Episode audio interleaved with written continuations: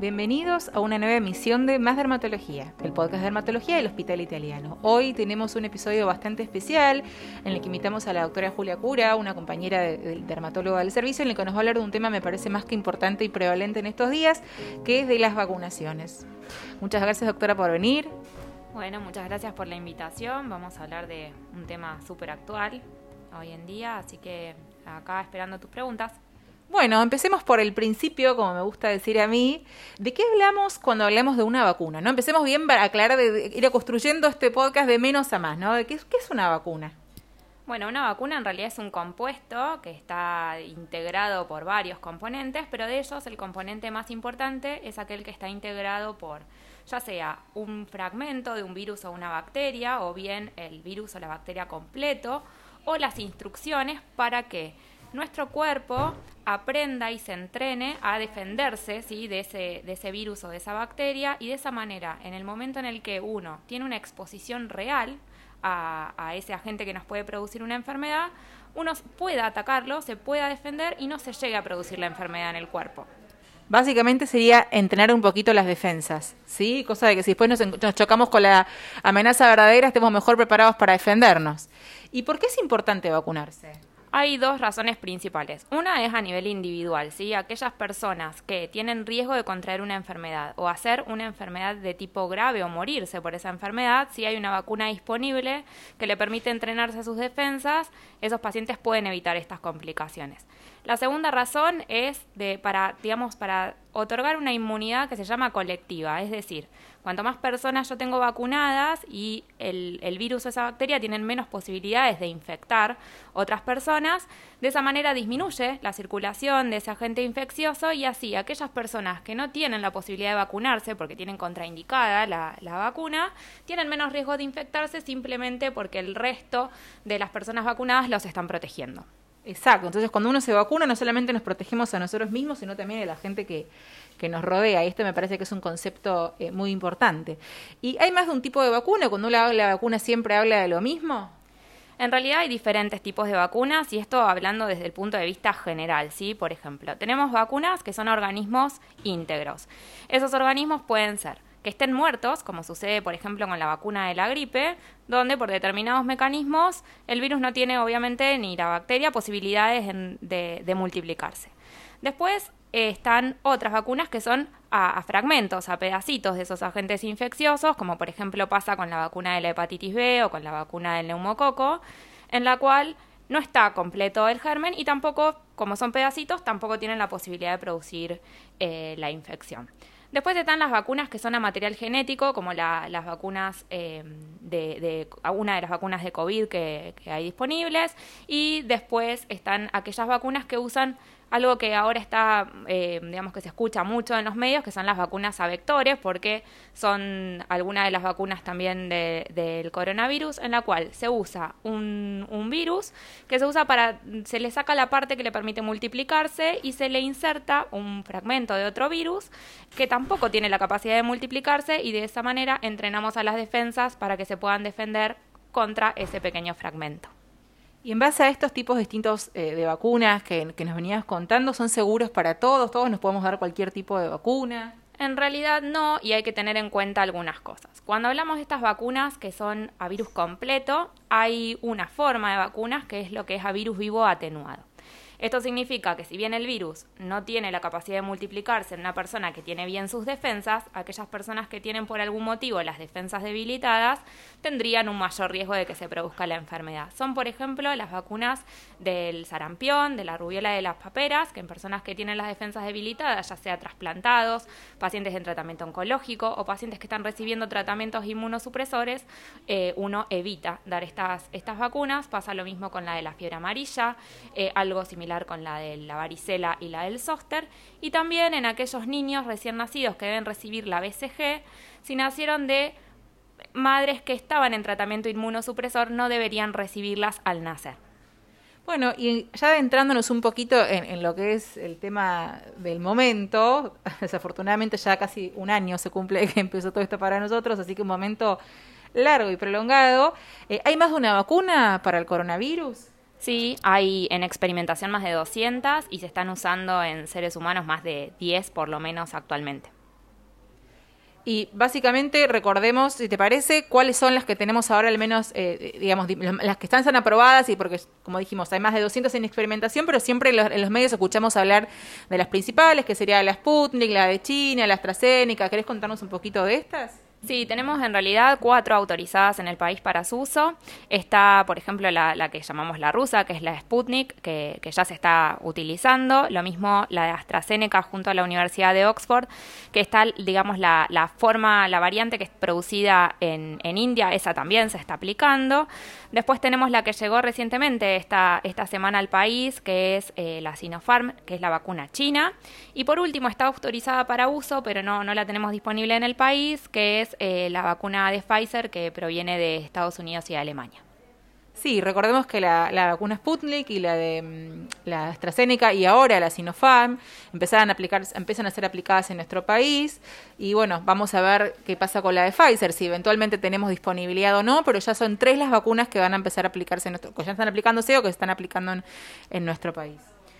Bien, y después hay que tener en cuenta las dosis, ¿sí? Sabemos que de las que tenemos son dos dosis las que hay que aplicarse, de la vacuna Sputnik, que es la rusa, la Sinopharm y de la que no disponemos, que es la Pfizer, el tiempo mínimo que debe pasar entre la primera y la segunda dosis es eh, de al menos tres semanas y para la AstraZeneca sabemos que es de 28 días.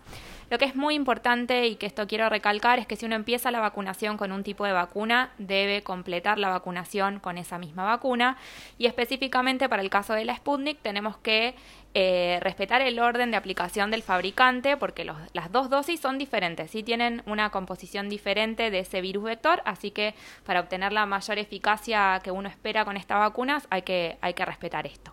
¿Y cuáles serían los criterios actuales para aplicar la vacuna a, poblaciones de riesgo? ¿no? ¿Cómo se decide con estos cargamentos que vemos que todas las semanas llegan? ¿En quiénes se aplica? Bueno, la vacunación en nuestro país es voluntaria y es gratuita y la vacunación se programó en base a un plan estratégico, ¿sí?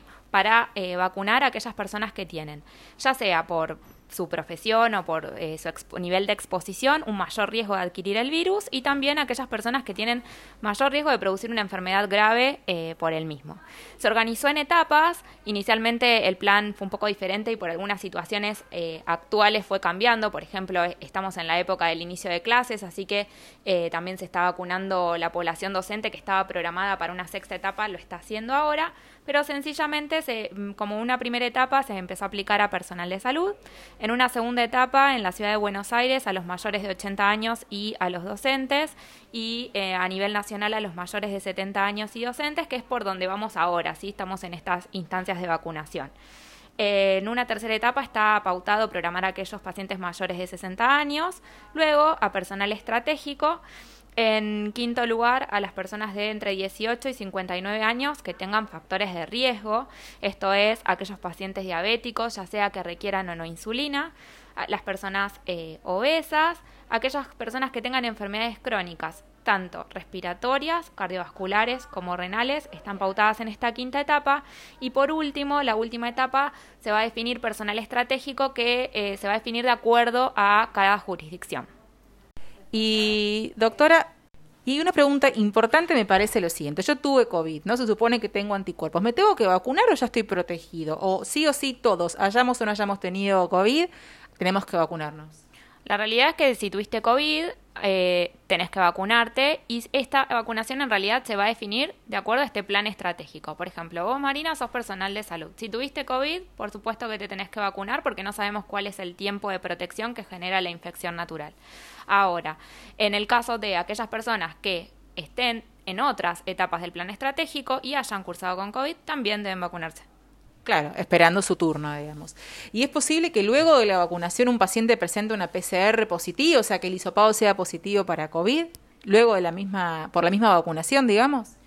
Mira, las vacunas que están disponibles para, para, el coronavirus, ninguna tiene el riesgo de producir infección, ¿sí? Eh, los, los, las tecnologías que usan para entrenar a nuestras defensas no implican ningún riesgo de infección. Lo que sí puede suceder es que alguien haya recibido la vacuna y en realidad estuviera cursando el periodo de incubación y se haya vacunado en forma inadvertida y después comience con los síntomas de la enfermedad, pero porque adquirió la infección de forma natural.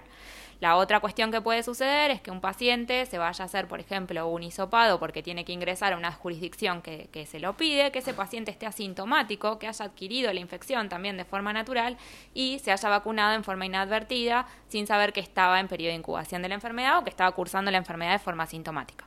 Exacto, o sea, si yo me vacuno y después tengo un hisopado positivo es porque yo me contagié COVID, o sea, ese hisopado no fue por la vacuna, ¿sí? Y en base a los diferentes tipos de vacunas, ya estuvimos hablando antes, ¿no? Que no todos podemos darnos cualquier vacuna. En base a las vacunas que hay hoy disponibles para, para contra, para, contra eh, el coronavirus, ¿todos podemos darnos cualquier tipo de vacuna? La realidad es que no, y esto es un poco diferente a lo que hablamos previamente en las generalidades. Ninguna de las vacunas de coronavirus es a virus vivo y atenuado, con lo cual las personas que son inmunosuprimidas no tendrían esta limitación. Pero pasan otras cosas. Por ejemplo, la vacuna que llegó recientemente al país proveniente de China no está autorizada por ANMAT para la vacunación en mayores de 60 años actualmente, lo que no significa que en la medida en que surjan datos, esa, digamos, esta indicación cambie con el tiempo. Algo parecido sucede con los, con los niños y adolescentes. Los menores de 18 años no deben recibir la vacuna en realidad porque todavía no hay datos que hablen de, de la seguridad y la eficacia para este grupo etario, por eso es que por el momento tampoco se podrían vacunar. Lo que sí quiero destacar es que desde el 10 de febrero el Ministerio de Salud autoriza el uso por sacar de las contraindicaciones a aquellas personas que tienen, por ejemplo, eh, que están embarazadas, que están en etapa de lactancia, que tienen enfermedades autoinmunes o están en tratamiento inmunosupresor y personas en tratamiento oncológico, por supuesto definiendo con cada uno de, de sus respectivos médicos el riesgo y el beneficio de recibir esta vacuna, pero si están dentro de las etapas del plan estratégico y le toca porque, por ejemplo, sos mayor de 80 años y tenés eh, psoriasis y estás en tratamiento con un fármaco biológico, en esos casos se está autorizada la vacunación, ¿sí? no está contraindicada y lo pueden hacer. Y eso es algo importante que me parece que, que está bueno que, que la población lo sepa. Sí, eso es muy importante, como digo, como dijo la doctora, ¿no? Como analizando cada caso en particular con su médico de cabecera, pero en líneas generales estaría autorizada la, la vacunación. ¿Y qué se sabe de la inmunidad que nos deja este tipo de vacuna?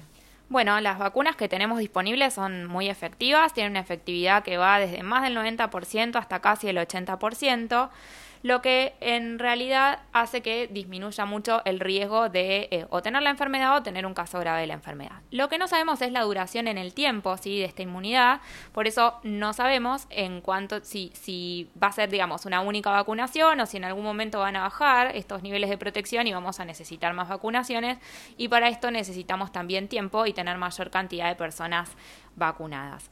Otra cosa que todavía no sabemos es cuán eficaces son para prevenir que se transmita el virus entre la población asintomática. Por eso es muy importante mantener todas las medidas de prevención. Exacto, esto me parece fundamental, digamos. Lo que sí nos asegura la vacuna es la imposibilidad de, digamos, de contraer un caso de COVID grave, ¿no? Enfermedad grave y, riesgo de muerte. Pero lo que no se sabe es si uno se puede contagiar igual, inclusive eh, vacunado, y de contagiarnos estando vacunados sería una forma muy leve o casi sintomática. Eso significa que podemos estar contagiando sin saberlo. Por lo tanto, las medidas que venimos haciendo hasta ahora son irreemplazables y hay que mantenerlas. Hay que seguir utilizando el barbijo, por favor, cubriendo nariz y boca, que lo hemos visto eh, colocado de las formas más eh, estrafalarias, ¿sí? en forma permanente, en, en presencia de otras personas, lavarnos las manos con agua y con jabón y en caso de no poder hacerlo, utilizar alcohol en gel, respetar la distancia social, evitemos las aglomeraciones, ventilemos bien los ambientes, sobre todo ahora que se viene el invierno, que uno tiende a guardarse un poquito más, y frente al primer síntoma que nos dé sospecha o que nos dé algo de duda, contactemos con nuestro sistema de salud, ¿sí? y esto me parece también fundamental, somos contacto estrecho de un paciente con COVID, respetemos el aislamiento. Esto nos permite cuidarnos a nosotros y cuidarnos entre todos. ¿Y qué efectos adversos yo me vacuno? ¿no? ¿Qué efectos adversos puedo esperar posterior a esta aplicación? Bueno, afortunadamente la mayor parte de los efectos adversos que se ven con las vacunas son leves y duran alrededor de 24 a 48 horas. Son más frecuentes en pacientes jóvenes y los menores de 55 años los desarrollan con mayor frecuencia y lo que se suele ver es dolor en el lugar en donde se aplicó la vacuna o un leve enrojecimiento local. Puede haber fiebre, escalofríos, cansancio, dolor muscular o dolor de cabeza Menos frecuentes son las náuseas o la disminución del apetito, pero también eh, puede suceder. Y por supuesto que las reacciones, digamos, que pueden ser más graves, como las reacciones alérgicas, en realidad son mucho menos frecuentes, ¿sí? Eh, y se necesita tener, digamos, para que se produzca una reacción adversa de este tipo, se necesita vacunar a muchas personas para, para ver realmente la manifestación de esto. Sí, hay otras reacciones que también son realmente muy infrecuentes, que pueden suceder como reacciones más inmediatas, eh, reacciones alérgicas post eh, aplicación de la vacuna. Entonces, una vez que digamos, se vacune la gente, se le deja en observación entre unos 15 o 30 minutos para evaluar y, tratarlo si es que estas aparecen. Eh, ¿Cuándo, por ejemplo, no esto que hablábamos, tenemos estos efectos adversos, son esperables, me quedo tranquila, me duele un poco el brazo, puedo hacer unas líneas de fiebre? ¿Cuándo me tengo que preocupar y consultar, decir, bueno, yo esto por ahí está excediendo lo que me habían descrito? Bueno, algo importante tener en cuenta es que de las reacciones adversas que pueden ser graves, como una reacción alérgica, nosotros vamos a estar, una vez que nos aplican la vacuna, vamos a estar en observación por 30 minutos. ¿sí? Las reacciones adversas a las vacunas graves se producen bastante en el inmediato, con lo cual uno va a poder recibir asistencia médica adecuada y eso es algo que nos tiene que, dejar tranquilos. La otra cuestión es que si uno tiene algún efecto adverso, ¿sí? tendría que consultar al centro de salud más cercano. Tal vez si uno lo piensa, si le duele un poco el brazo, no va a ir a consultar sí, al, centro de salud, pero en caso de fiebre, malestar general, eh, uno debería acercarse y consultar, porque además los efectos adversos se reportan y lo que sabemos eh, de las vacunas es gracias al reporte sí, de esos efectos adversos. Sí, esto es importantísimo, lo que estaba por aclararlo yo, pero la doctora se me adelantó de que toda la información que tenemos es el, los pacientes que cuentan cómo les fue después de vacunarse, así que también son datos útiles que nos, que nos sirven. Ya estuvimos hablando de cómo se fueron ampliando los criterios y cómo al principio esta vacunación, que parecía como muy dedicada a una parte muy específica de la población, cada vez se puede aplicar en, más población. Pero ¿quiénes sí o sí no se pueden dar? Bueno, lo que suelen preguntar es si alguien tuvo alergias previas a algún tipo de vacuna o algún medicamento o incluso esté cursando con una enfermedad eh, digamos, aguda, ya sea por infección o no, o el paciente tenga una enfermedad crónica que esté en mal estado general, obviamente en esos casos no se va a aplicar la vacuna. Eso es muy general también porque se ha ido como puliendo a medida que pasa el tiempo algunas, eh, algunas indicaciones y porque surgieron muchas dudas a partir de los medios de esto de que si el paciente es alérgico no puede recibir las vacunas. Son alergias muy específicas. Por ejemplo, un paciente que tiene rinitis alérgica, que es esa mucosidad en la nariz que se produce en general en forma estacional, puede recibir la vacuna. Lo mismo una persona que tiene alergia al látex también puede hacerlo o alguien con antecedente urticaria. Con respecto a aquellas personas que presentaron eh, reacciones eh, alérgicas a fármacos o alimentos, nosotros los médicos dividimos esas reacciones adversas en si son inmediatas, después de, por ejemplo, la ingesta de un fármaco, o si suceden más allá de una hora de ese evento. Para las que son retardadas, sí que son más allá de, de una hora, en realidad estos pacientes pueden recibir la medicación para aquellas reacciones inmediatas que en general además cursan con dificultad respiratoria, una baja de la presión arterial, sí que requieren asistencia, asistencia médica o que se les hinchó la boca, las manos eh, o por ejemplo la región genital por, eh, por el consumo de algún tipo de fármaco, estos pacientes ameritan que consulten con alergia previamente a recibir la vacuna. Quienes sabemos que no deben recibir la vacuna son aquellos que presentaron una reacción alérgica a la primera dosis de la vacuna, así del coronavirus, o aquellas personas que se conocen alérgicas al polietilenglicol, que en realidad es un conservante, sí, que está en, en, una de las vacunas de las que nosotros no tenemos disponibles, que es la, la, vacuna de Pfizer, pero bueno, se extiende que si hay alergia a este compuesto y uno lo conoce, no debería vacunarse. Bueno, eso es todo por el día de hoy. Creo que la, charla que tuvimos fue más que esclarecedora, al menos yo aprendí, aprendí un montón, así que gracias Julia por, por venir. Bueno, muchísimas gracias por la invitación. Y me parece, nos parecía muy importante sacar un podcast y tocar este tema, sobre todo en estos tiempos con tanta incertidumbre y con tanta desinformación. Y recuerden que si tienen dudas con respecto a la vacunación, no duden en consultar con su médico de cabecera o con fuentes de información confiables. ¿sí? La desinformación o la mala información en tiempos como los que corren pueden ser algo bastante dañino y peligroso. Así que nos reencontramos en la próxima emisión de Más Dermatología, el podcast de dermatología del Hospital Italiano. Hasta luego.